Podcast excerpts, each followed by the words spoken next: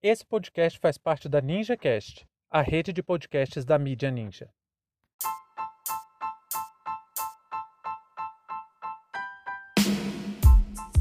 Ônibus superfaturado. Compra é barrada pelo TCU.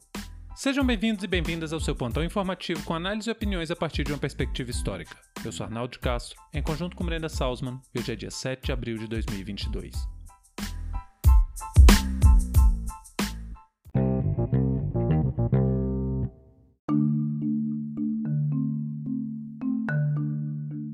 Ministro do Tribunal de Contas da União, TCU, Walton Alencar Rodrigues, determinou o cancelamento da compra de ônibus possivelmente superfaturados com recursos do Fundo Nacional de Desenvolvimento da Educação, FNDE. Depois da reportagem do jornal Estadão, denúncia de diversas lideranças partidárias de esquerda e ampla repercussão na mídia, sobretudo independente, o senador Alessandro Vieira, do PSDB de Sergipe, abriu uma representação contra o processo de aquisição de 3.850 veículos pelo governo Bolsonaro através do Ministério da Educação. O pregão eletrônico que seria realizado no dia 5 permitia que os ônibus fossem adquiridos pelo valor de até 480 mil reais, enquanto sua cotação, de acordo com apontamentos da Controladoria Geral da União e do próprio FNDE, apontava que o valor de mercado de cada um dos veículos era cotado no máximo por R$ 270.600. A decisão tem caráter cautelar, ou seja, ainda não foi julgada em definitivo.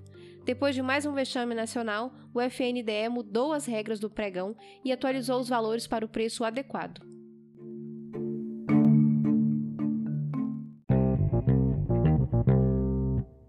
Ministério da Educação, que já foi um dos símbolos da esperança para o futuro, desenvolvendo políticas públicas para melhorar nosso sistema de ensino e que tentou inserir mais pessoas na educação formal, que fez tantas leis buscando desenvolver essa nação, do golpe de 2016 para cá, passa por severos ataques neoliberais. Primeiro foram os cortes bilionários que os recursos da pasta sofreram nas mãos ardilosas de Michel Temer, e agora, desde que o Bossal assumiu a presidência, além da continuidade de cortes e contingenciamentos, parece que o MEC se tornou uma das peças centrais da corrupção do governo Bolsonaro. Semana passada era o gabinete paralelo chefiado por pastores negociando os recursos do MEC para prefeitos aliados. Os caras chegaram a pedir até barra de ouro como forma de pagamento de propina. E agora estamos vendo o dinheiro do FNDE, que já era pouco e que foi abruptamente cortado por Temer e Bolsonaro, virar um paraíso de enriquecimento dos aliados do presidente. O que impressiona é a tolerância com que são tratados esses casos pelas nossas autoridades. É aquele mesmo caso da compra da vacina superfaturada. Um grupo não formalizado age em nome do governo, mas caso dê algum problema, o governo alega que não teve nada a ver com isso. Nesse caso dos ônibus, ainda não ficou claro quem seria beneficiado com essa compra superfaturada, mas pode ter certeza que se procurar direitinho, você acha um amiguinho do Jair. O que é triste é que vai ser igual o caso do tratoraço. Um monte de trator comprado acima do valor de mercado e acabou que não deu em nada. Dessa vez, pelo menos, o TCU acolheu a representação contra o pregão de forma rápida. O governo soube da decisão do TCU pela manhã, quando ia iniciar o processo.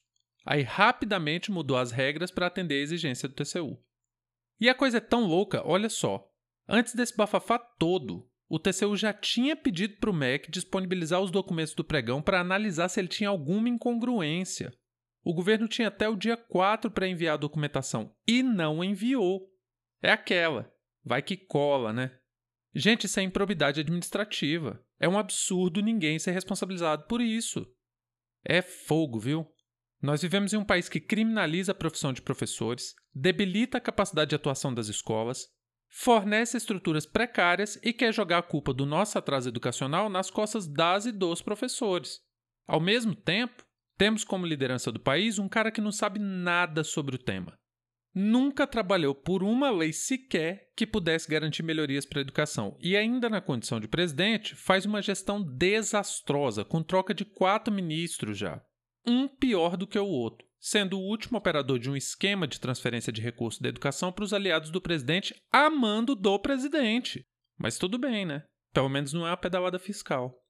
Aí agora, depois das bombas que estão aparecendo no MEC, a mídia corporativa, que adora Bolsonaro, e vocês vão ver isso a partir de agosto, quando começar as campanhas eleitorais, essa mídia tenta colocar a culpa da tentativa de desvio de recursos do, F do FNDE na conta do Ciro Nogueira e do Valdemar Costa Neto. São dois canalhas? Claro. O primeiro é um aproveitador, um sanguessuga que se acolhe onde ele conseguir ganhar mais. O segundo é um corrupto sabido, bandido de carteirinha e presidente do partido do Bolsonaro, partido que ele vai se candidatar.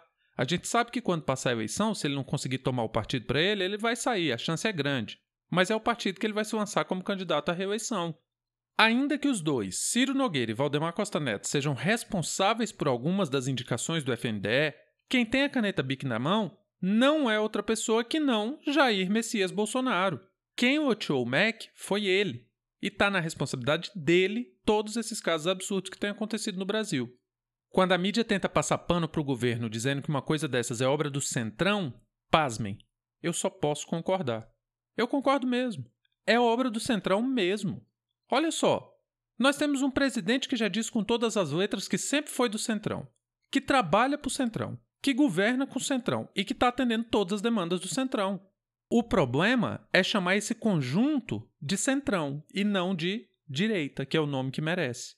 Porque centrão dá a entender, dá um ar de moderação. Fica parecendo que o centro do parlamento brasileiro abriga aquilo que não é radical, dá a entender até mesmo que é uma massa de políticos sem ideologia, sem crenças, quando na verdade são neoliberais e são tão radicais que não se importam com as condições precárias que o nosso povo enfrenta. A única coisa que importa é a garantia dos lucros da classe a quem eles estão servindo. E segue dessa tragédia que o erro não é o Centrão comandar a pasta da educação. O erro é Bolsonaro ser o presidente que indica os cargos do Ministério da Educação. É esse absurdo que tem que ser interrompido. Mas não contem com o funcionamento das instituições. Os órgãos de fiscalização e controle, como o CGU, TCU, AGU e até mesmo a Câmara dos Deputados, abriram mão de exercer os seus papéis pelo simples fato de que estão todos a serviço do governo Bolsonaro. Fim de papo.